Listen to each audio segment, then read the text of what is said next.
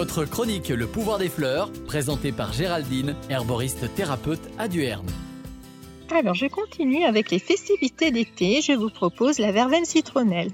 De son petit nom, Alosia citrodora. C'est une verbénacée.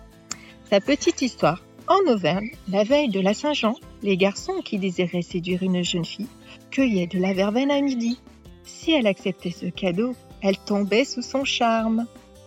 Appelée herbe de Vénus pour, par les Romains, la verveine à cette époque calmait les ardeurs sexuelles il fallait boire un jus de verveine cueilli un jour de nouvelle lune. Botanique, c'est un arbuste qui peut atteindre 2 mètres de haut et en pot 80 cm. On la retrouve souvent l'été devant les maisons. Ses tiges sont dressées, hexagonales, ses fleurs en pyramide de couleur blanche ou mauve, ses feuilles d'une belle couleur verte, fraîches au toucher, ont une bonne odeur de citron. Ses propriétés digestives, elles calment les nausées et les spasmes, elle diminue les inflammations intestinales chroniques ou aiguës. Elle est sédative pour les troubles du sommeil et l'anxiété. Elle soulage aussi la fatigue intellectuelle. Elle est antioxydante.